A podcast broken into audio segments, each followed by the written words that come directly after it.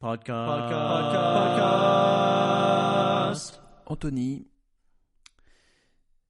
si je te dis digne de confiance, éthique, transparent, innovant, utile, efficace, centré sur l'humain pour ce que ça veut dire, accessible, inclusif et ans ou éternel, je sais pas trop. Comment on dit ça? Timeless, comment tu traduirais toi Timeless? Indémodable? Pas mal. Voilà, à quoi ça te fait penser? Mensonge, mensonge, mensonge et calomnie? Eh bien bravo, tu as décrit Humane. Ça... Imran Chaudhry, qui est donc le, l'ex d'Apple qui a fondé euh, avec euh, Bethany Bongiorno euh, Humane, dont on a déjà refait le portrait dans ce podcast. C'était bien. ce qui est bien, c'est que c'est comme Elon Musk. Oh. T'es jamais, jamais déçu.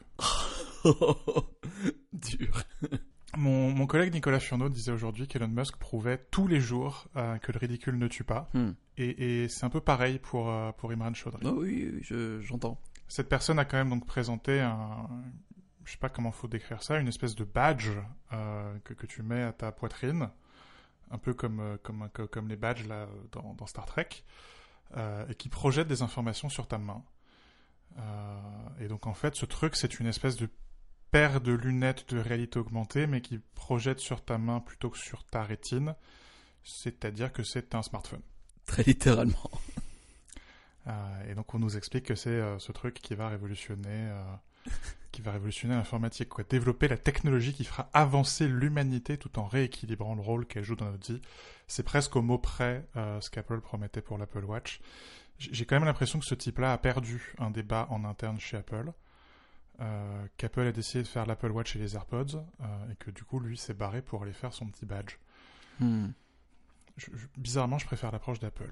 Ah, tiens, toi aussi. Comme euh, je pense 90% des clients, mais bon. Non, puis c'est déjà suffisamment dur de faire porter des montres aux gens. Euh, mm. Je regardais les chiffres, hein, mais il y a à peine un tiers de la population mondiale qui porte une montre. Euh, et les chiffres que m'avaient filé des gens dans l'industrie suisse, à peu près deux tiers de ces gens-là, la première raison pour laquelle ils portent une montre, c'est attention, accrochez-vous bien, pour avoir l'heure. Et donc c'est suffisamment difficile de convaincre les gens euh, de, porter une montre avec l'Apple Watch, mais alors mettre un truc sur tes vêtements, hmm. avoir des vêtements qui ont la place pour mettre un clip dessus, se souvenir le soir d'enlever le clip, le lendemain matin de remettre le clip, non mais ça va pas, non. J'espère qu'il est étanche parce que le nombre de fois il va passer à la, machine à laver aussi. Mais mais... Donc euh, voilà, euh, tout ça pour ça j'ai envie de dire. Oui, oui, c'était... Non mais oui, beaucoup de bruit pour rien, le bien ne fait pas de bruit, le bien ne fait pas de bien, rien de nouveau sous le soleil, tout ça quoi. Ah t'aimes bien ça. Ah j'aime bien, j'aime bien. il y avait tout dans l'Ecclésiaste, hein, c'est important. Il y avait, tu sais que la phrase aussi un temps pour chaque chose, ça vient de là, c'est extraordinaire, ce, bouquin est extraordinaire. c'est, je crois que c'est le la meilleure partie de la Bible, c'est ça. mais, mais c'est bien, si tu veux, ça fait avancer le schneeblick. Euh, chacun se positionne, chacun. On, est vraiment au même moment. Je, mets les téléphones ou tablettes pliables dans le même lot, hein. mm. euh, ou, les grands langages, les grands modèles de langage. Euh, on, est vraiment au moment où on, sait que le smartphone, euh, c'est pas la fin de l'histoire. Oui.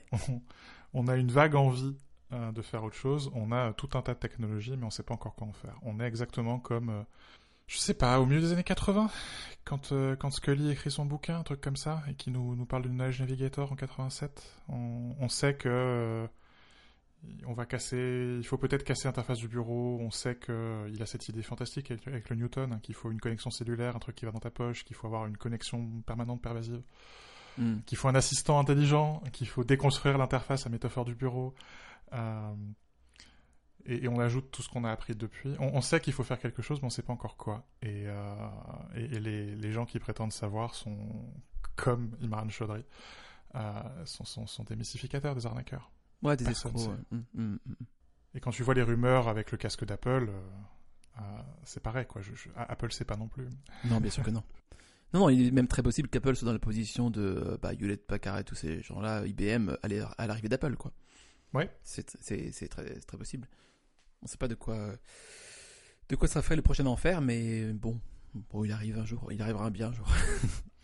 Ou qu'il nous la fasse à, la Microsoft. Euh, on, est suffisamment gros pour, euh, pour financer des échecs, et on va financer des échecs jusqu'à qu'il y ait un truc qui marche.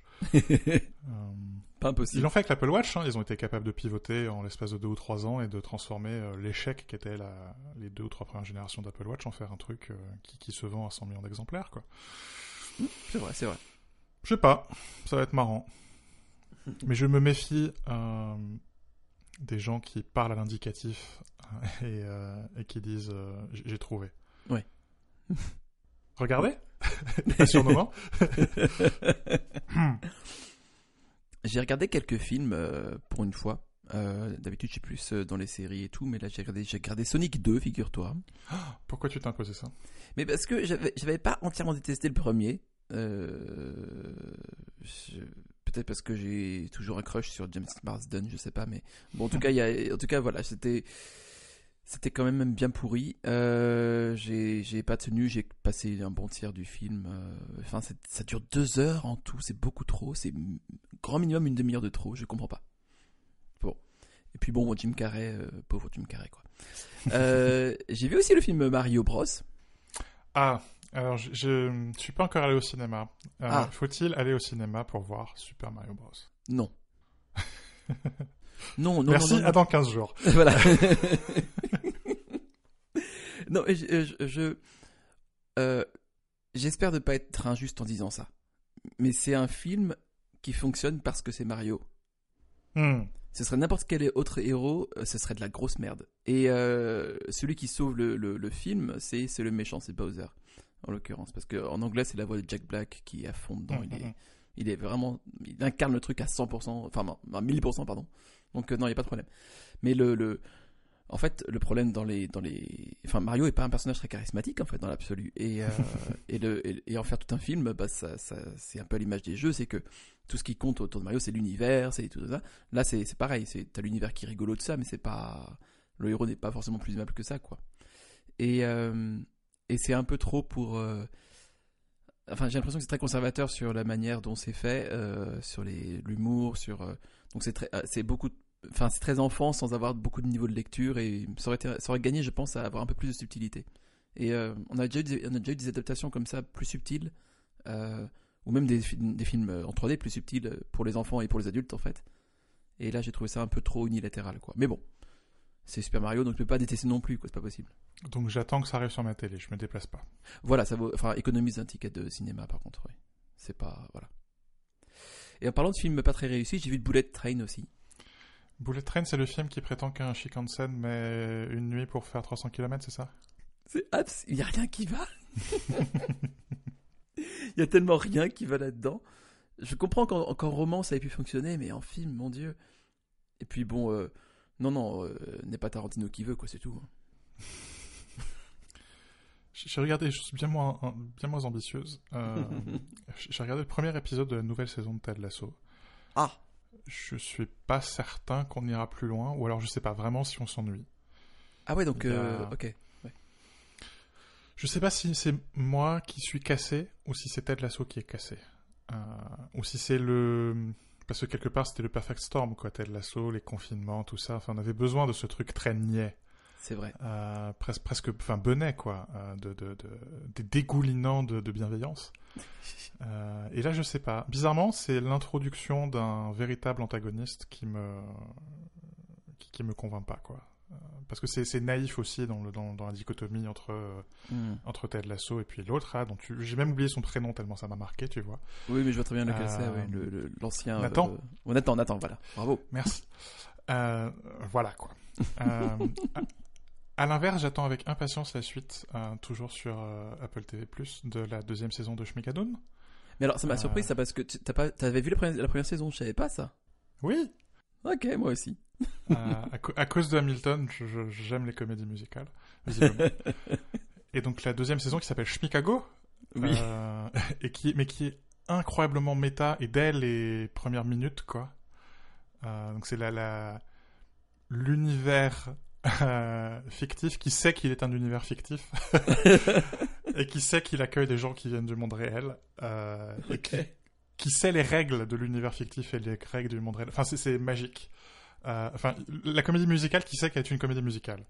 Euh, et puis en plus cette saison, on, a Titus Burgess qui est quand même ah oui monument ah, et qui joue très très bien le rôle du, du narrateur, vraiment très très bien. donc ça marche plutôt pas mal. Et puis on a commencé, et là pour le coup je crois que c'est sur Netflix, à regarder Biff. J'ai commencé aussi avec Steven Yeun et Ali Wong. J'aime bien Ali Wong. Ouais, moi aussi. Euh, et je crois que j'aime bien la série. Le premier épisode, euh, il m'a fallu le regarder en deux fois. Hmm. Tu vois? Hmm. Et quand on est arrivé à la fin du premier épisode, j'ai dit bon bah c'est bien, euh, on va regarder le deuxième maintenant. et une fois que tu as passé le premier épisode qui était beaucoup dans l'exposition, donc il y a cette fameuse course poursuite là où donc les, les, deux protagonistes se se rencontrent et commence le bif quoi entre les deux, mm. euh, mais où c'est très lent je trouve à, se mettre en place. Et il m'a fallu ouais euh, y revenir une deuxième fois. Euh, mais une fois que, une fois que c'est fait, c'est jouissif quoi. Et c'est pareil, c'est un truc. J'hésite encore. Ils, ils, sont conscients qu'il y a un bif et ils sont conscients qu'il y a quelque chose. J'hésite encore entre ils sont conscients qu'ils vont se tuer ou ils sont conscients qu'ils vont se mettre ensemble. Euh, et, je crois que c'est pas mal qu'il y ait cette tension, quoi, tu vois. Oui, c'est intéressant. On voit que c'est des âmes sœurs au final. Oui. Exactement. C'est les mm. deux faces d'une même pièce, quoi. Mm, tout à fait. Euh, ça marche pas mal. Et puis encore une fois, A24 et puis des, et puis des acteurs asiatiques, euh, c'est le moment A24 et c'est le moment asio-américain et je crois que c'est bien. Ça marche plutôt bien. Et surtout le moment asio-américain qui n'est pas sino-américain. Bon, euh, tu me diras, ça, voilà, ça, ça a existé, il y a toujours des petites réminiscences et ça me gêne beaucoup à chaque fois. Là, au moins, on a quelque chose de peu plus large euh, et de plus respectueux d'une sorte de diversité. Il euh. n'y a pas, il a pas de, enfin, il y a une opération de séduction chinoise toujours un peu en bas, en sous-main, quoi. Et là, je trouve que on est tranquille là-dessus, donc c'est bien. Non, mais c'est une autre diversité américaine. Et c'est ouais. c'est pas juste en parlant de, des épiceries coréennes, quoi, qui serait le, qui serait le truc un peu dedans. Non, là, c'est, c'est, pas mal. C'est pas mal, c'est bien. Hmm. Ok. Écoutez, ce qui est bien, c'est que non seulement on a regardé la même chose, mais je sais que cette semaine, on a à peu près écouté la même chose aussi. ouais. J'ai écouté un album de jazz que j'ai pas mis dans la liste, mais je le mettrai pas une fois parce que je, voudrais le réécouter pour être sûr que j'aime bien. Parce que j'aime bien, mais je voudrais être sûr quand même. Euh, j'ai écouté euh, Mythologie de Thomas euh, Bangalter. Bangalter. De, de Daft de Daft. C'est lui, c'est lui Daft bah, Je sais pas, c'est la moitié de Daft Punk, donc Daft. Mais pourquoi ce serait pas le punk, lui? Pourquoi pas? Bah, il fait du classique, pourquoi ce serait punk? Bah, vu le classique qu'il fait. Euh. Certes, maintenant que tu le dis. La question se pose. Remarque, le Daft va bien aussi. Non, je suis méchant, là, je suis méchant. oh, oh, pardon, pardon, pardon. Méchant garçon. Non, non, euh, écoute, j'ai pas aimé. Euh, j'ai pas aimé. J'ai pas aimé. Oui, hein. C'est hmm. pas. C'est pas. Hum, non je, en fait, j'hésite vachement. Je suis, non, j'hésite pas vachement. En fait, j'ai déjà, choisi mon camp. Je sais pas pourquoi je dis ça, mais je, j'ai apprécié pour ce qu'il était l'effort d'écrire euh, euh, une pièce classique, en tout cas qui se revendique classique. Tout le problème, c'est que c'est pas du classique. Hmm. C'est, en fait, c'est du synthétiseur euh, joué avec par un orchestre, quoi. Et, et c'est que du midi. Tu vois le séquenceur qui fait les trucs, tu vois le do, tu vois qui. Enfin, c'est je, les vois les trucs, les blocs de trois de trois notes, euh, qui ont quatre mesures, et puis après on change de notes et nanana. C'est extrêmement séquentiel, c'est extrêmement euh, machinesque quoi. Et, euh, et je crois pas que ce soit, enfin si ça vient des tripes, c'est un peu inquiétant de ce qui est à l'intérieur de ce monsieur quoi. Mais euh, c'est publié chez Erato, qui est un, grand label de musique classique. Oui. Euh, c'est interprété par, par l'Orchestre national de Bordeaux-Aquitaine. Mm. euh, et je lisais une interview du, du chef d'orchestre Romain Dumas qui, qui, qui disait qu'il avait essayé d'expliquer à Bangalter que certaines choses qu'il demandait à l'orchestre n'étaient pas possibles. Mon Dieu. Euh, et notamment, il y a des répétitions de cellules. Et t'entends la musique électronique, t'entends le côté, on, on, on, on prend un bit dans Logic Pro et puis on l'étend 600 fois. Exactement. Euh, et t'entends notamment les violons parfois tenir la, même note ou les mêmes trois notes pendant 24 mesures. Et tu fais non, ça c'est le truc le plus compliqué que tu demandes à un violoniste. Ouais. Et ça se voit, et je j'ai aucun doute que Bangalter a une putain de culture musicale. C'est certain, c'est certain. Zéro doute. Ouais, ouais. Euh, mais c'est pas encore un compositeur de musique classique. C'est un compositeur, tu le disais très bien, c'est un compositeur de musique électronique interprété par un orchestre euh, symphonique. Mm. Euh, c'est pas un mythologie, c'est pas une œuvre de musique classique. Et du coup, c'est j'ai trouvé ça très pénible à écouter. Il m'a fallu un temps fou pour l'écouter une fois et un temps encore plus fou pour l'écouter deux fois. Pareil. Euh, je suis arrêté à deux et demi. je suis allé jusqu'à une troisième fois pour être sûr que j'étais d'accord avec moi-même. Bravo. Euh, et, je, je, comprends le battage médiatique qu'on en ait fait et je crois que c'est intéressant et je crois qu'il faut effectivement euh, essayer de se de dissocier Bangalter de Daft Punk et je crois qu'il faut encourager. Enfin voilà, Daft Punk c'est pas la, la, la, fin de l'histoire pour lui non plus quoi. Et puis c'est pas c'est bien Daft Punk, mais enfin, faut pas non plus exagérer, quoi. Euh, mais c'est c'est son premier album post Daft Punk, quoi. C'est pas la fin. c'est pas, ça suffit mm. pas à en faire un compositeur de musique classique. Non. Euh, et ça suffit pas à dire qu'il a réussi euh, sa deuxième carrière, quoi. Je, je, veux, je veux le revoir, si tu veux, dans un deuxième, un troisième, un, un quatrième album. De musique classique, pas de musique classique, j'en sais rien. S'il a envie de continuer, peu importe. Euh, mais je, ne crois pas qu'il faille dire tout de suite ah c'est un chef-d'œuvre, euh, c'est fait, c'est fini quoi, parce que c'est loin d'être le cas quoi. Je crois qu'il part de zéro. Enfin très sincèrement là-dessus il part de zéro. C'est c'est pas du tout la même méthode, le même euh, héritage. Enfin il y a tout un ensemble de choses qu'il faut prendre en compte qu'il n'a qu'il ne, ne sait pas en fait. Et et ce serait n'importe qui d'autre, on, on, on l'aurait pas enregistré. Bien sûr. Cette œuvre. Bien sûr, exactement, exactement. Je suis, je suis sûr de ça. Ouais, à 100%. Mais c'est intéressant parce qu'ils avaient fait, ils, ils avaient fait une brève incursion dans la musique, on va dire, orchestral plus que classique. Euh, c'était avec euh, la, la, BO de Tron, bien sûr. De Tron, qui est très bien dans le genre. Et qui, pour le coup, est vraiment intéressante parce qu'il y a cette. Euh, enfin, l'orchestre est juste un instrument. Et c'est une musique électronique profondément à la base, qui convient à un film électronique, bien entendu. Donc là, il y avait une cohérence et même peut-être un peu plus, oserais-je dire, d'âme dans, ce, dans cette interprétation-là. Ici, ouais, c'est cruellement plat, quoi. Mais, mais c'est pas sa faute, c'est juste qu'il faut, il faut reprendre en mm. compte tellement de choses que, voilà. Et c'est un. Je le prends comme un document. Oui. Oui, je vois ce que tu veux dire. C'est un point intéressant dans sa carrière. Et, euh, je crois que les fans de Daft Punk, euh, qui euh, par ailleurs écoutent de la musique classique, ont, tout à fait intérêt à écouter cet album. et à l'analyser parce que c'est fantastique. Je crois qu'on pourrait écrire des cours complets de composition avec cet album.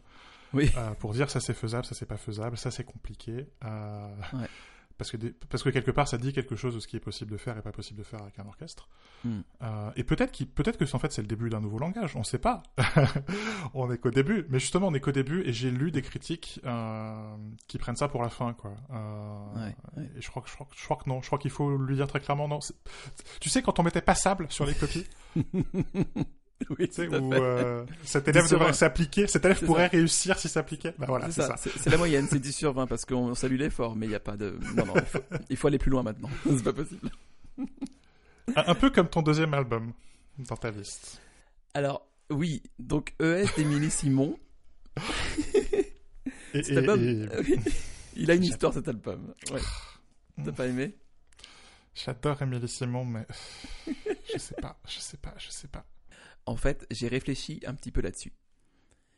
Je crois que j'ai eu l'itinéraire inverse euh, au tien. Au début, j'étais assez content. On en parlait vite fait et je t'ai dit un truc du genre. Euh, enfin, si elle, si, elle, si elle se fait chier à refaire un album de, de qui te dit à 20 ans, c'est qu'elle a plus grand chose à dire. et euh, c'est un peu méchant, mais je le pense un petit peu. Et j'ai réécouté, réécouté, réécouté. Et en fait, une interprétation que j'ai, c'est qu'elle a fait sa Glenn Gould. Euh, et, du coup réinterpréter à la lumière de son expérience et de sa vie, en gros, bah, son premier album, quoi.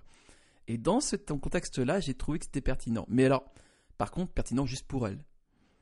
C'est-à-dire que, enfin, on est quand même un peu exclu de cette. enfin, on voit les résultats, si tu veux, mais c'est quelque chose qui nous reste quand même hermétique. Mais par contre, j'ai quand même été un peu touché avec cette lecture-là de la couleur différente donnée à certains morceaux initiaux. Et euh, c'est vrai qu'elle n'a pas eu une vie facile du tout. Euh, et euh, elle réinterprète un truc de jeunesse où il y avait quelque chose de plus innocent, de plus fougueux aussi, de plus, de plus euh, libre peut-être. Donc c'est à cette lumière-là, certains morceaux m'ont plus touché. Mais je pense quand même que c'est quand même. Enfin, j'ai. comment dire à, à, la lumière de ça, certains morceaux m'ont plus touché, mais seulement 3, 4 sur les, sur les 10, 11 de l'album. quoi. Hmm. Je pense quand même que l'album est un petit peu, enfin c'est plus pour elle qu'elle l'a fait et qu'on est un peu exclu du truc. J'aime bien. Le, le, le, grand problème de cet album d'abord, c'est qu'il me rappelle qu'on a vieilli. Oh, mon dieu. Parce, que ça fait déjà 20 ans. Ouais. et c'est terrible. c'est atroce. C'est terrible de se dire qu'on est allé voir Émilie Simon en concert il y a, il y a 15 ans. Mon Dieu. C'est le premier problème de cet album. Je non, j'aime bien la manière que tu as de le voir. Euh, hmm. Le, je, suis assez séduit par la démarche. Euh, et j'avais la réflexion ce matin. Je pensais à, Pink Floyd ou à ou Rolling Stones et où euh, c'est devenu des parodies d'eux-mêmes. Hmm. c'est devenu quelque part des cover bands parce qu'ils ont arrêté d'interpréter leur musique. C'est-à-dire qu'à un, moment, elle s'est figée euh, et du coup, même en concert, quoi, ils jouent toujours les mêmes morceaux de, exactement de la même manière. Ils ont arrêté d'interpréter leur musique. Hmm. Euh, c'est devenu un jukebox, quoi. Euh, et j'ai discuté avec Cécile du, du, dernier album de Clapton où on pense ce qu'on veut de Clapton maintenant qu'il a déliré sur le Covid, mais où c'est intéressant, quoi. C'est la sixième ou septième fois, je crois, qu'il enregistre Layla, et c'est la sixième ou septième version différente. Et donc, malgré son grand âge, euh, il continue à interpréter sa musique. Et donc je trouve intéressant qu'Émilie Simon, 20 ans plus tard, soit capable, encore une fois, et malgré tout ce qu'on met sur elle, euh, d'interpréter sa musique. Oui. Je suis pas sûr que euh, j'apprécie complètement l'interprétation. oui, je vois très bien ce que tu veux dire. C'est, c'est, je suis assez d'accord avec ça. L'effort, c'est une chose, et la démarche, c'est une chose, et je pense qu'il faut les saluer. Le résultat, c'est une autre chose, quoi. Hmm. Il y a un côté électro un peu un peu cliché, tu sais. Un peu cliché, ouais. Ouais. C'est, mais je, je serais pas étonné qu'elle l'ait fait genre en retraite, euh, tu sais. Ouais, peut-être, ouais. mais tu sais, c'est un peu comme la différence, on a déjà discuté, toi et moi, euh, entre ces albums et ces concerts, quoi. Où euh, ces albums oh. peuvent être. Il y, a certains de ces albums qui sont vraiment. Pas chiants à écouter, mais un peu oppressants, quoi.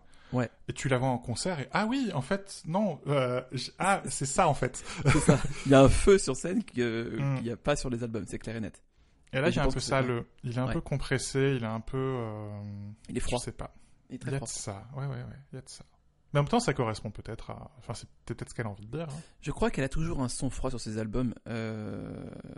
Et c'est peut-être ce qu'elle a envie de dire sur les albums, justement. Peut-être que c'est ça que ça lui inspire, c'est que c'est de la musique un peu morte une fois qu'elle est créée sur l'album, ouais, dans un sens. Et qu'elle prend vie sur scène, ça, ça aurait du sens aussi. Mais j'ai assez euh, envie. J'ai assez envie d'aller la voir en concert, quoi.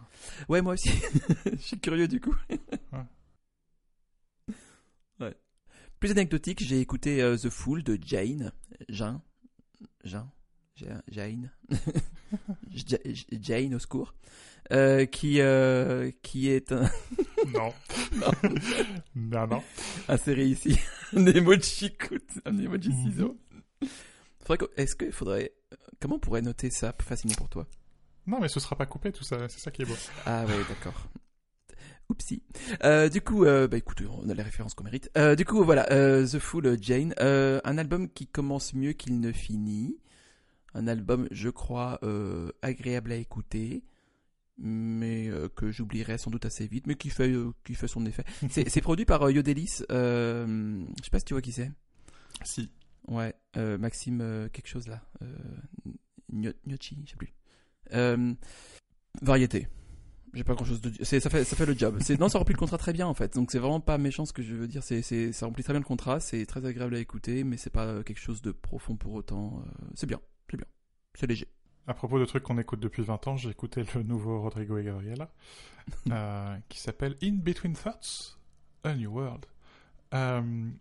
c'est peut-être un peu moins guitare électrique, un peu plus guitare acoustique que certains des derniers albums. Hmm. Euh, mais enfin, c'est toujours eux, quoi. J'ai un peu l'impression que c'est toujours le même album. Euh, et je sais pas si c'est un compliment ou pas. mais il y a un côté très confortable dans, dans Rodrigo et Gabriela. Où, euh, hmm. je sais, à chaque fois, je sais dans quoi je mets les pieds, quoi. Oui. et c'est toujours très bien parce qu'ils ont une technicité folle, ils ont un sens mélodique incroyable. et puis pareil, en concert, c'est terrible, quoi. C'est ça fait partie des tout meilleurs concerts auxquels tu puisses aller. Euh, mais je sais pas, je sais pas si, c'est un compliment ou pas de dire que c'est un peu toujours la même chose. Euh, et puis j'ai aussi écouté Mélusine de, de Cécile McLaurin-Salvant ou McLaurin-Salvant, euh, qui, qui est une, elle a un parcours assez incroyable. son père est haïtien, je crois que sa mère est française et elle a grandi aux États-Unis. Hmm. et c'est un album qui est chanté en français, en anglais, en créole haïtien et en occitan. Ah oui, d'accord. Ouais. Euh, et donc c'est l'histoire de Mélusine, euh, avec des morceaux qui remontent euh, au début du Moyen Âge pour certains et pour les derniers au XXe siècle, au milieu du XXe siècle. Et, quand elle chante en français, notamment quand elle chante en français des morceaux du milieu du XXe siècle, elle prononce ses E et ses R. et du coup, elle chante comme les chanteuses des années 50. et c'est incroyablement plaisant, comme en fait le français euh, peut être une langue accentuée, rugueuse, tu vois, et pas ce mm. gloubi-boulga qu'on bougonne. Euh, et, je suis le premier coupable. Hein. J'ai la, Creuse m'a fait perdre mes R, euh, et je commence seulement à les retrouver progressivement. mais c'est beau, quoi, de, de, prononcer les E et les R euh, et cet album est assez fantastique. C'est un concept album, quoi, l'histoire de Mélusine, avec à la fois des reprises et des compositions originales dans quatre langues. Euh, je l'écoute en boucle, encore et encore et encore et encore. C'est très très bien fait. Ah, solide. Ok. Et, je crois que tu devrais l'écouter. Bah, je vais peut-être le faire, tiens. Parce que c'est certes un peu du jazz, et certes un peu du jazz un peu starbé parfois. Euh, mais ça se base aussi pas mal sur de la musique, euh, de, la, variété française des années 50, quoi. Hmm. Euh, donc il y a peut-être moyen que tu aies un truc sur lequel t'accrocher pour tester des harmonies un peu, un peu plus dissonantes. Ok. Je suis curieux de voir si ça marche.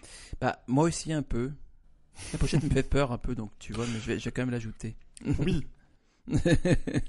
oui, oui. J'imagine que c'est fait pour. C'est fait pour. Et du coup, Mythologie, tu l'as écouté sur Classical ou sur euh, Apple Music normal? Quelle belle, magnifique transition. Euh, en plus, tu me poses vraiment la question.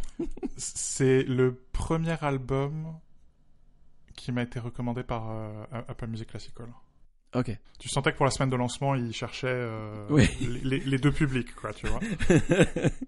Clairement.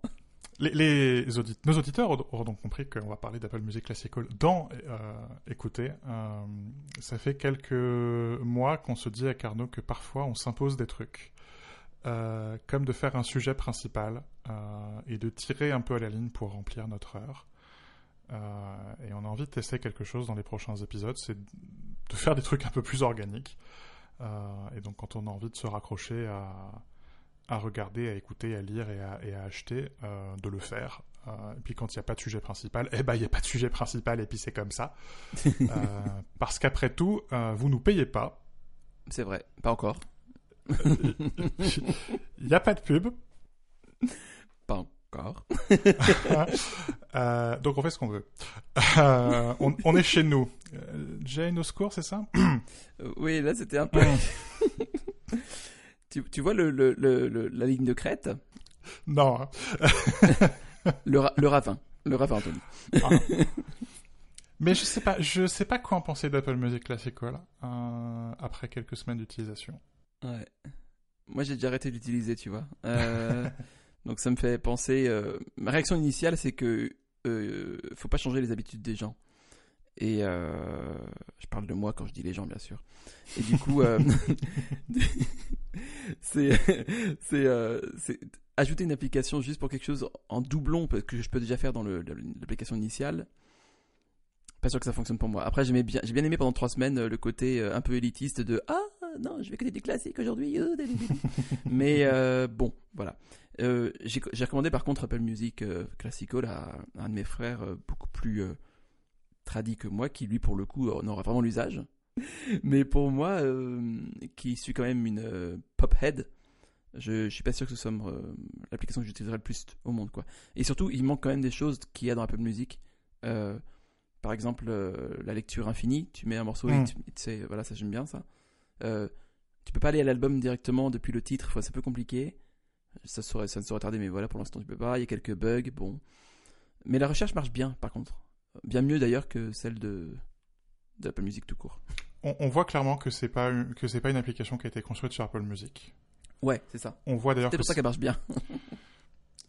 Oui, euh, mais, on voit que c'est pas une application native. Par exemple, il manque les gestes latéraux. Euh, tu peux pas scroller latéralement quand tu scrolles verticalement. Enfin, clairement, c'est pas une app native. C'est l'app de, de Prime Phonic qui a été euh, adaptée au style d'Apple Music, on va dire.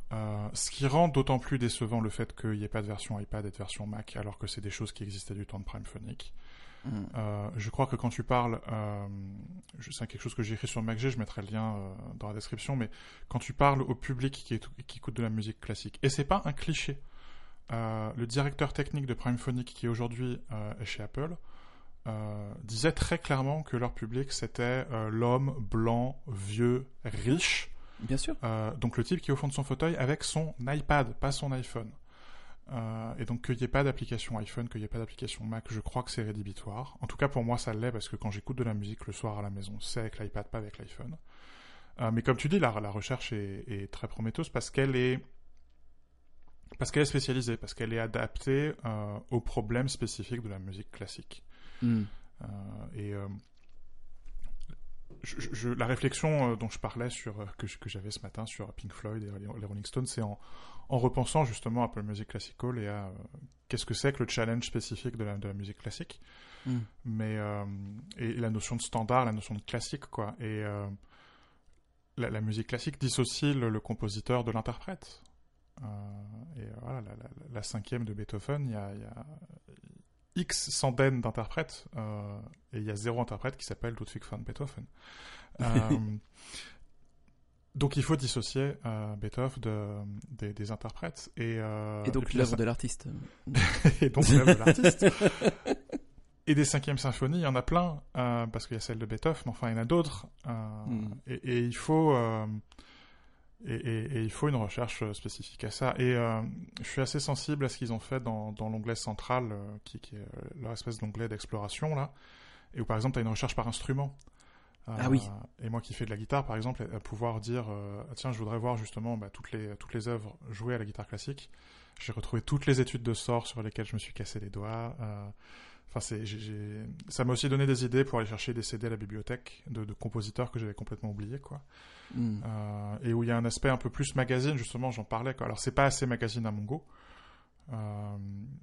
et où il y a, il travaille beaucoup les, la transversalité. Tu peux sauter les autres interprétations de la même œuvre, euh, les autres œuvres du même compositeur, ou les autres enregistrements du même orchestre, mm, ou les mm, différents ensembles menés par ce chef d'orchestre, ou les solistes, ou machin. Et ça, c'est quelque chose que t'as pas du tout euh, dans Apple Music. Alors que euh, ça, pour le coup, je pense que c'est des choses qui sont, enfin, des, des, problèmes qui sont, qui sont dans toute la musique, pas seulement la musique classique. Très bon point. Ouais, Ça, c'est vrai. T'as tout à fait raison. C'est une bonne c'est une grande richesse du, du, de l'application et c'est très simple de le faire. Euh, on peut vite découvrir d'autres versions de, quelque chose qu'on aime et de là dériver vers des, des interprétations d'artistes qu'on, enfin, d'interprètes du coup qu'on aime bien et enfin ouais c'est pas mal ça. Ça et paradoxe... la découverte, pardon. Paradoxalement, c'est de voir ça dans Apple Music Classical euh, qui me fait quitter Apple Music. ok. Euh, où je suis abonné à Apple Music depuis le premier jour. Je me suis jamais désabonné. Euh, j'ai essayé un mois ici, par-ci, par-là, les autres services pour, pour pouvoir en parler. Mais de voir, de me souvenir à quel point la navigation transversale c'est important. Le, le... J'en parlais dans le dernier épisode. quoi. J'ai j'ai monté l'épisode dans le train pour aller à ton mariage. encore une fois, félicitations. et, et, j'ai essayé d'ouvrir les onglets au fur et à mesure de tous les morceaux de classiques que je mentionnais, et au bout d'un moment, j'ai dit non mais stop, quoi, je peux pas. Donc j'ai juste mis un lien dans la description Apple Music Classical sans aller plus loin, quoi. Hmm. Euh, et voilà, parce que pendant 15 jours, j'ai écouté plein de musique classique parce que la navigation transversale, ça marche. Euh, et, et finalement, de voir ça dans Apple Music Classical et pas dans Apple Music, bah, ça m'a fait acheter une licence de Rune, qui est une espèce d'énorme interface pour euh, Cobuzz et la musique locale, qui est super en navigation transversale. Euh, et où depuis 2-3 semaines que je m'en que je m'en resserre à nouveau parce que ça, je, je, m'étais abonné il y, a, il y, a, quelques années. J'écoute plein de musique, j'écoute plein de trucs, euh, des artistes que je ne savais pas qu'ils étaient liés, j'ai appris qu'ils étaient liés, les individus qui constituent un groupe, enfin tu vois, tous ces trucs là que t'as pas dans Apple Music. Mm. Et ben là je les ai dans Rune. Et du coup, je suis un peu embêté parce que bah, ça me fait quitter Apple Music. Quoi. Je, je, dois passer à Cobuzz parce que euh, Rune prend en charge que Cobuzz et, et Tidal. Ah. Mais, mais donc voilà, Apple Music Classical. C'est assez bizarre de se dire que c'est une app qui m'a convaincu d'aller voir ailleurs. C'est. Ouais, ouais, ouais. Je, en vrai, je comprends le, la, la réflexion. C'est vraiment mal foutu Apple Music. c'est tellement triste. Mais c'est triste parce que c'est jamais sorti d'iTunes en fait. Et que malgré tout, musique, ça n'est jamais qu'iTunes. Mm. Et la grille très stricte d'iTunes ne marche plus. Elle non. Marche, elle marche pas à l'heure du streaming. Non, non, non, elle marchait plus du tout. Et, mais euh, enfin, déjà, elle marchait pas trop bien. Euh, parce qu'il y avait quand même des problèmes. Enfin, depuis, en fait, depuis iTunes Match, euh, il y a des, y a ces soucis-là, quoi. Non, mais elle marchait quand il fallait synchroniser la musique sur ton iPod. Ouais. genre artiste album, ça marchait très bien sur l'iPod. Euh, Et je dis pas ça parce que j'ai écrit une série complète sur l'iPod et que au moment même où, on se parle, devrait être en, être en train de se publier un article sur le, le, le, 20e anniversaire de l'iTunes Store. Ouf, le coup de vieux. Euh... Attends, Emily Simon est aussi, enfin le premier album d'Emily Simon est aussi vieux que l'iTunes Store, c'est ah, ça Ah la vache. Mais euh... Oui, ça, ça marchait pour l'iPod, ça marchait pour iTunes Store, ça marche plus pour le, pour le streaming. Hmm. Il faut de la navigation euh, transversale. Il faut, hmm. Il faut inviter les gens à fouiller les bacs. Et euh, quand tu as, as, des millions et des millions et des millions de morceaux, tu peux pas le faire de manière linéaire. Non, et les playlists ne suffisent pas, et, et la, sélection. Et les algos, bordel, les algos suffisent pas. Non, non, non, non. non. Il faut pousser les gens à être curieux. c'est bien les algos, c'est bien les playlists.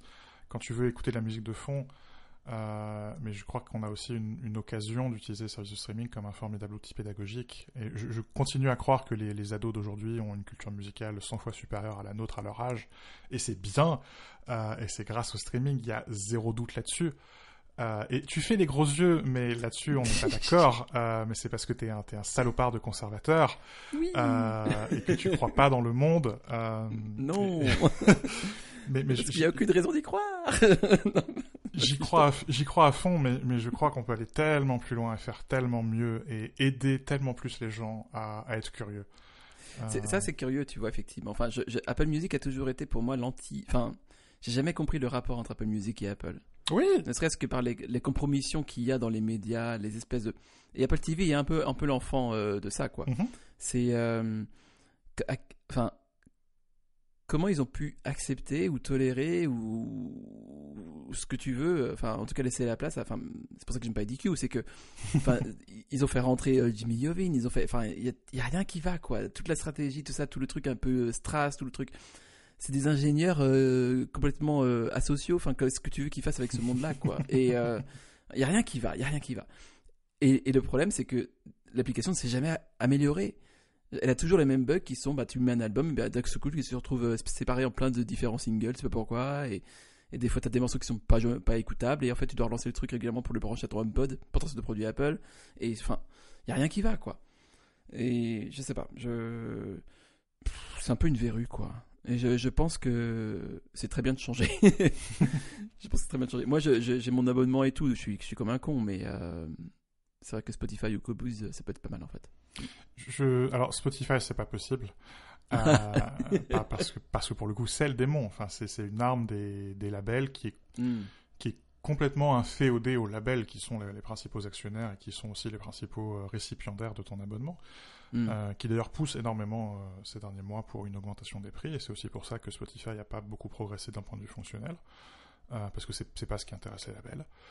Mm. Euh, et la TikTokification de Spotify, ils ont beau dire euh, on veut faire en sorte qu'il y ait des limites, que les gens passent pas leur vie à regarder des clips vidéo sur Spotify. Le produit de ça, ce sera évidemment euh, que qu'on atomise la musique. Enfin, c'est terrible. J'ai ouvert Spotify et, tu passes des petits clips de 3 secondes de musique. Qui, que, que, les artistes se rebellent pas contre ça, je, je trouve ça incroyable. c'est honteux j'ai déjà du mal quand euh, Google extrait des phrases de mes articles euh, pour faire leur euh, connerie d'extrait enrichi là.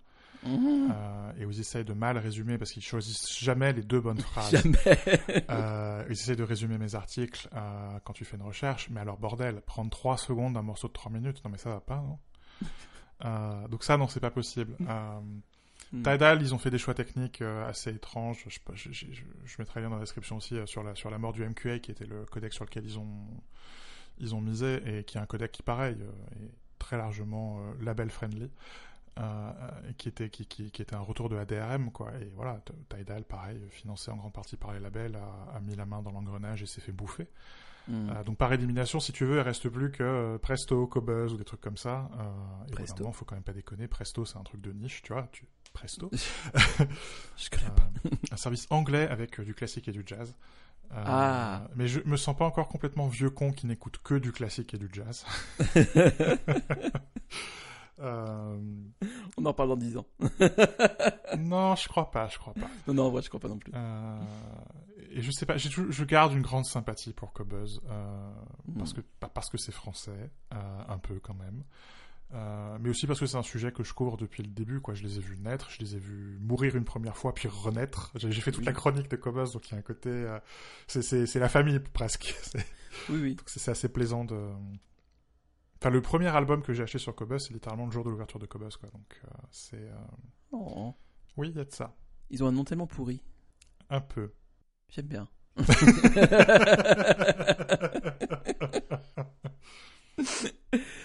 Et dans, dans quelques heures, j'interviewe le directeur général de Cobuzz. Euh, ceci n'est pas une coïncidence.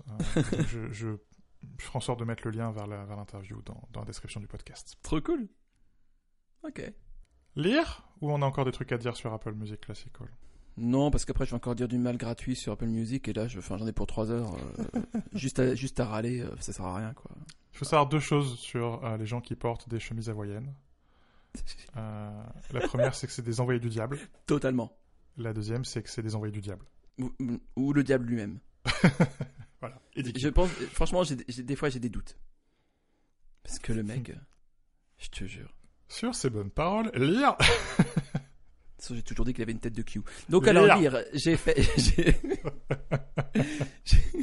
C'était vraiment nul. Lire, j'ai commencé le le livre de la Stay Jobs Foundation, que j'aimerais beaucoup avoir en physique. Je voudrais pas t'embêter, mais il est possible qu'on m'ait prêté un exemplaire. Arnaud a quitté le chat. je, t'enverrai les photos. non, c'est encore pire. si vous avez un bon lecteur de podcast, euh, sortez le téléphone de votre poche et la cover, la jaquette de la section lire sera une des photos de la version physique. Euh, voilà, voilà. Belle Il est un peu cher sur eBay, hein, c'est un problème. un problème. Euh, chouïa. Ouais. Mais bon, j'ai envie de l'acheter. Mais bon, peu importe. Euh, de toute façon, j'ai pas d'argent, je suis au chômage. Donc alors, Makes of Thing Wonderful. j'ai commencé tout juste. et j'aimerais dire que j'ai pas continué parce que j'ai envie de savourer. Mais je crois que c'est surtout parce que je sais pas faire plusieurs choses en même temps, euh, vu que je suis trop euh, occupé à penser que j'ai trop, trop de choses à faire. Donc, euh, du coup, voilà. Mais je, le lirai, c'est certain. Et ça m'a fait plaisir déjà de lire le début. je pense que j'aime bien pour l'instant. Et je sais que j'aimerais bien quoi qu'il arrive, en fait. Donc, qu'est-ce que. j'ai même pas envie d'essayer, quoi. Oui, bien sûr, j'adore. voilà. Et ce sera mon avis à la fin aussi. Je me pose des questions sur cet objet qu'est la fondation Steve Jobs. C'est tellement curieux. Ouais. ouais je, trouve le, le, livre extrêmement intéressant, euh, pas pour son contenu qui est somme toute, euh, quand, quand, tu suis Jobs depuis aussi longtemps, euh, enfin c'est bon quoi, on, sait, mais par le par l'objet. Hmm. c'est donc la, la, fondation Steve Jobs bosse, bosse, avec le studio Love From depuis le départ, donc Love From qui est le, le, studio design de Johnny Ive. Love From qui a conçu une police à empattement, qui est la police à empattement qu'utilise la fondation Steve Jobs, qui est la police qu'on retrouve dans ce livre. Euh, et ce que je trouve très intéressant dans ce bouquin, c'est qu'il est donc disponible en trois formats. Un livre papier, mm. euh, qui a été distribué euh, aux gens de chez Love From, à certains salariés d'Apple, aux salariés de Disney, me semble-t-il aussi. Oui, tout à fait. donc les entreprises par lesquelles Jobs est passé.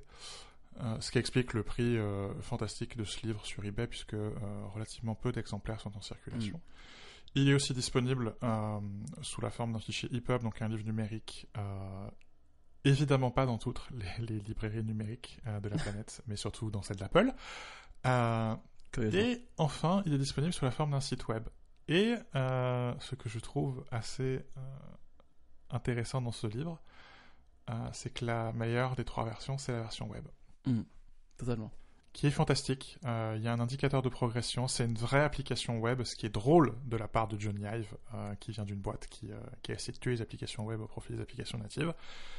Ta, ta, navigation, ta progression de lecture est synchronisée d'une session à l'autre. Il y a des effets dans tous les sens. C'est moi qui édite des livres numériques depuis euh, plus de dix ans, qui suis fatigué de euh, du conteneur EPUB, qui essaie justement de... je, pense que cette année, euh, ce sera probablement mes, mes, derniers gros bouquins, notamment le bouquin sur macOS. C'est probablement la dernière fois qu'il sera mis à jour cette année.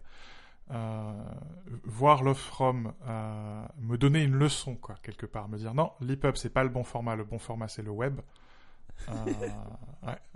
make something wonderful. C'est presque un, ordre. C'est presque humiliant un peu. Hein. Non, mais c'est presque. Euh, c'est un message, quoi. Make something wonderful. Vas-y. Vas-y, Anthony. Fais. non, mais je, je crois que. Euh, je, je, suis pareil que toi sur le, les questions que je me pose sur l'existence de cette fondation et son but. Euh, parce que c'est juste curieux, quoi. Enfin, genre, on sait qu'Apple est une secte, mais là, de faire une secte dans la secte, c'est un peu curieux. Non, je sais pas, je, je, sais pas quel est, quels sont leurs réseaux, qu'est-ce qui, voilà. Mais euh, l'objet merveilleux, enfin, c'est, on, on, voit aussi que, quelles que soient les motivations, il y a eu quand même une, euh, une bonne dose d'amour pour la, pour Steve Jobs et, euh, et l'objet de livre aussi et l'objet, le partage, quoi. Enfin, la transmission. Et c'est des choses qu'on peut pas Enfin, ça rappelle Johnny Ive à son meilleur, si tu veux. Quoi. Le côté. Euh, hmm. Comment, par la physicalité ou même par justement la virtualité, on transmet quelque chose et euh, l'amour du travail bien fait. Quoi. Mais tu sais ce que je suspecte? Euh, Je suspecte que cette fondation, ce soit un projet personnel de Johnny Ive. Je, suspecte que c'est juste Johnny Ive qui a envie de rendre hommage à, à, son ami. Ça se tient. Juste. Ça aurait beaucoup de sens. et, et c'est très touchant, je trouve. Euh, c'est ça en fait. Mais du coup, euh, dans le monde dans lequel on vit, c'est toujours bizarre de trouver des choses touchantes euh, à grande échelle. Hmm Donc on se pose la question naturellement. Mais... Et oui, du coup, du coup, tu te poses la question des intentions et, Bien sûr. où c'est presque suspicieux, quoi, que ce soit que ce soit beau et attentionné et, et, un peu. Et gratuit, quoi. C'est gratuit. C'est gratuit. Oui. mais j'ai décidé de trouver ça touchant. Et vraiment, le, la, la, matérialité des trois, quoi, à la fois du hmm. web, du livre numérique et du livre papier qui sont trois matérialités complètement différentes, mais qui ont le même niveau d'attention et presque de grâce. Oui, c'est oui, c'est ça. On touche quelque chose de qui transcende, quoi, Qui, ouais, qui va au-dessus. Ouais, je suis d'accord. Ça rappelle qu'on peut quand même faire des choses sympas. Ouais. On peut. Mm. Ouais, c'est chouette. Euh, en parlant de choses sympas que j'ai lu, euh, j'ai euh, j'ai lu un autre. alors, je sais pas. Enfin, sur mon iPhone, sur Safari, je suis un peu un monstre. J'ai 78 onglets ouverts en ah. permanence. Et c'est beaucoup de choses que je me dis que je lirai plus tard. donc forcément, ce plus tard n'arrive jamais. Donc de temps en temps, j'ai une crise. Du coup, j'efface progressivement les trucs. Voilà. Et en fait, j'ai retrouvé ce, ce, ce, ce, papier, ce texte, qui s'appelle Still de Casey Mulligan Walsh. Euh, un texte assez court. Et en fait, en le lisant, je me suis rappelé pourquoi je l'avais retenu. c'est parce que ben, ça m'a un peu. Enfin, c'est une seule longue phrase et euh, presque un poème. Ça m'a, ça m'a un peu mis par terre aussi, c'est vrai. ça m'a, ça m'a, enfin, je trouve que dedans il y a, y a une, euh, enfin la beauté des mots, tu vois, genre m'a vraiment beaucoup touché. Je sais pas comment dire ça autrement, mais ça m'a donné envie d'écrire en fait. Tu, tu, vois, j'ai commencé à lire euh, et je, je, vais tout de suite fermer cet onglet euh, parce que sinon je vais me mettre à chialer. Euh, ah, on, fera ça quand le micro sera éteint. D'accord. J'avais, en fait, j'étais, j'ai pas forcément confiance dans mon goût parce que j'écoute quand même Alizé, tu vois. Donc je me dis, non mais tu vois, enfin voilà, on va, on va être honnête avec nous-mêmes une seconde. Donc les émotions que je ressens devant certaines choses, parfois je me dis bon, je vois ce qui sous-tend cette émotion, le, la part d'authenticité qu'il y a, mais des fois c'est peut-être juste du, tu vois, un peu un goût pour le kitsch, ceci cela. Mais là, ça m'a vraiment beaucoup touché et je et je suis content que. Enfin, si ça te, si ça te parle aussi, je suis content. ça veut dire qu'il y a quelque chose de plus. Euh, qui me dépasse moi. Ça m'intéresse. J'étais réputé pour mon incapacité à. Disons ma froideur, mais mon, mon côté très. Euh, comment dire? Analytique euh, Non, non, mais. J'ai du mal à être empathique, quoi. et, et je ne sais pas pourquoi, mais depuis quelques années, j'ai maintenant un deuxième mode de, fonctionnement. Donc ce premier mode qui est le mode euh, je suis incapable euh, d'être compatissant envers la souffrance d'autrui. Euh, et le deuxième mode qui est je souffre encore plus que toi et il suffit qu'une feuille se détache d'un arbre pour que soudainement je sois à genoux au milieu de la rue en train de chialer. Euh, tu es sur le bon chemin, Anthony. C'est bien. J'aimerais peut-être dans les dix prochaines années être capable de trouver le, la, position. Voilà. Euh, et donc là, visiblement, les 24 premiers mots euh, de style, c'est comme une feuille qui tombe d'un arbre au mois de juillet. c'est absolument intolérable. Ok, peut-être ne lis pas alors. peut-être vite. Ou alors attends, attends 10 ans peut-être, je sais pas. Un mot par année. je sais pas. Je, dis ça, mais tu vois, j'ai lu Profession romancier d'Haruki Murakami. Je ne sais pas pourquoi j'ai acheté Profession romancier d'Haruki Murakami. Moi, je sais pourquoi. Euh, en fait, je sais complètement pourquoi. oui, voilà. La raison, c'est que je suis euh, complètement une biatch quand je vois un écrivain écrire sur l'écriture. Euh, je lis. Euh, parce que c'est un de mes genres littéraires favoris. Mm. Et j'avais lu euh, l'autoportrait de l'auteur en coureur de fond ou quelque chose comme ça, je dois massacrer le titre, qui est le précédent ouvrage de Murakami sur le sujet, mm. qui, était très bien. Mm. Euh, et qui était à peu près aussi bien et aussi cohérent que Profession romancier est mauvais et incohérent.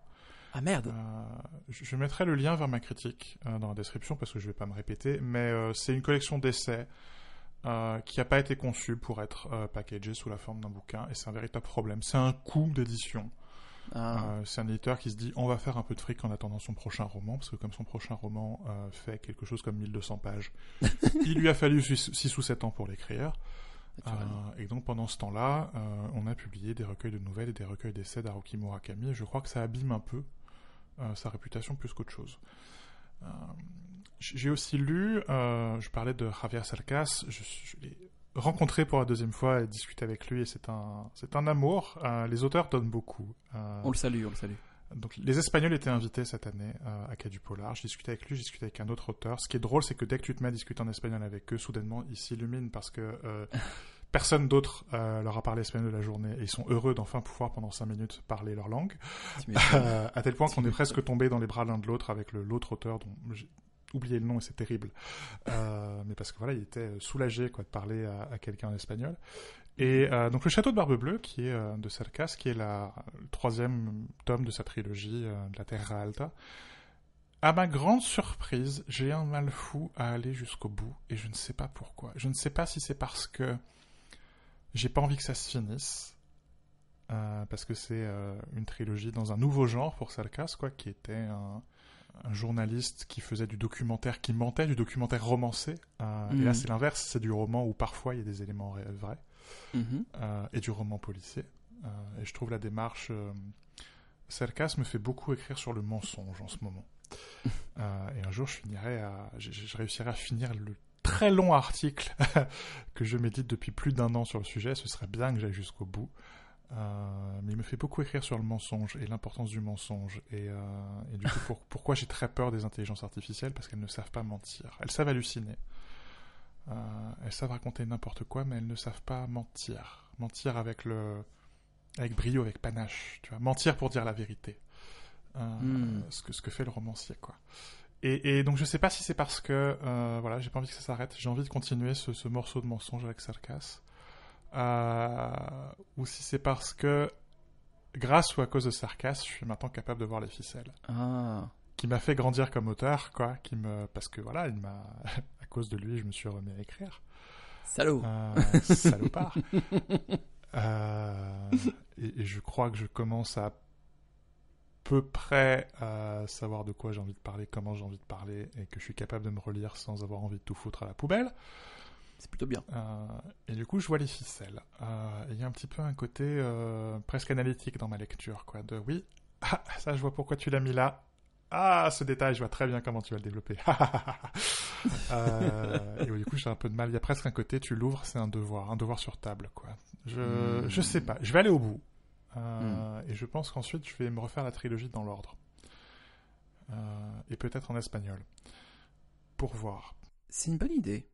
Je, pense, ce serait assez logique effectivement que tu vois, euh, enfin que tu commences à, à, connaître suffisamment. En plus, tu, tu, commences à le connaître un petit peu personnellement, de manière superficielle. Oh, vraiment très superficielle. Non, non, mais tu vois ce que je veux dire. Tu mets, enfin, ça infuse aussi dans ta compréhension, dans ta, lecture, je pense. Et euh, du coup, le, le, le... peut-être que ta manière de, lire, de le lire a changé. Et peut-être aussi que euh, peut-être que lui n'a pas évolué aussi vite que toi. Sur sa manière d'écrire. Peut-être. Alors que quelque part, il a fait un 360, quoi, tu vois. Mais non, d'ailleurs, il a pas fait un 360, il a fait un 180. oui, le fameux. mais, quelque part, c'est en faisant. Enfin, non, non, en fait, c'est ça. Il a fait un 360, c'est-à-dire qu'il il disait la vérité en mentant, et maintenant il ment pour dire la vérité, ou l'inverse. J'en sais rien. Et c'est bien le problème, c'est que j'en sais. euh... et, je... mais je trouve ça, je quelque part, je trouve ça rassurant euh, mm. parce que ça veut dire que. Euh... Il... Enfin, il progresse. Euh, ça veut aussi dire que je progresse. Euh, et c'est rassurant. Mhm. Ça l'est. Toi, par contre, t'as pas progressé, je suis sûr que t'as acheté des trucs. euh, S'il est possible de régresser dans ce domaine, je l'ai fait. Parce que, parce que j'ai pas d'argent, mais du coup, j'ai acheté une Switch OLED édition Zelda. Euh, c'est un coup de tête total. En fait, j'ai une Switch normale, mais je voulais un écran OLED. Euh, voilà. Attends, t'as pas une Switch Pokémon? Non, c'est Animal Crossing, c'est celle Animal Crossing, d'accord. Donc t'as déjà une édition limitée en fait. Enfin, ou une édition colorée, on va dire. Oui, mais c'est pas la mienne. Ah, d'accord. Enfin, vous, en avez deux. Bah, une chacun. Oui, donc t'as déjà une Switch. Non. Oui. Enfin, oui, mais c'est une ancienne. oui, d'accord. non, mais d'accord. je sens que tu me juges, Anthony. Ça me, ça me met très mal à l'aise. non, j'essaie de donner des clés à l'auditeur pour que lui puisse te juger. Euh. C'est une maladie, ok? Si je suis une victime, d'accord? Bon. J'aime bien cette tendance aujourd'hui à la victimisation globale. Mhm. C'est tout le monde fait ça. Il y a la christianophobie, il y a tout, tout le monde, tout le monde. Euh, ça déresponsabilise totalement, c'est très bien. Et du coup, je sais acheter le nouveau Zelda. Et donc, ça, donc la Switch arrive demain. et euh, le nouveau Zelda arrive dans 15 jours, parce qu'il sort dans 15 jours. Et, et, j'ai hâte parce que, enfin, très clairement, on va être tous les deux sur ce jeu, donc euh, il faudra absolument que je joue de mon côté dans mon bureau, sur ma nouvelle Switch, du coup. et euh, tu vois, c'est aussi ça l'équilibre du couple. C'est beau pour commencer un mariage de chacun dans une pièce euh, face à un écran. Je qu'est-ce que c'est beau. Mais c'est ça le partage. Je comprends pas.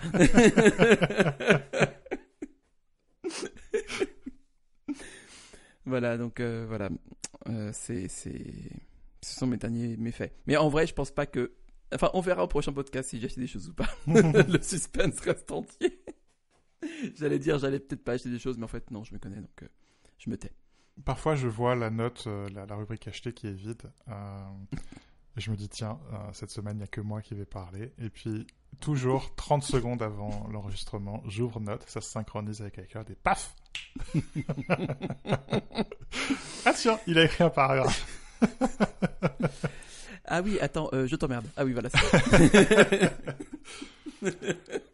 euh, moi, à l'inverse, je cherche des activités pour me décoller un peu de l'écran. Hmm. Euh, et ça fait quelques temps que je, griffonne sur du papier pour essayer de dessiner des ex-libris. Des ex... Comment ça, se conjugue en latin? J'aurais dit ex-libris parce qu'on le, on le francise, quoi qu'il arrive. Mais, merci. T'inquiète. Et, euh, et donc j'en ai dessiné un l'été dernier euh, et, qui, était plutôt sympa et je, enfin que je trouvais plutôt sympa.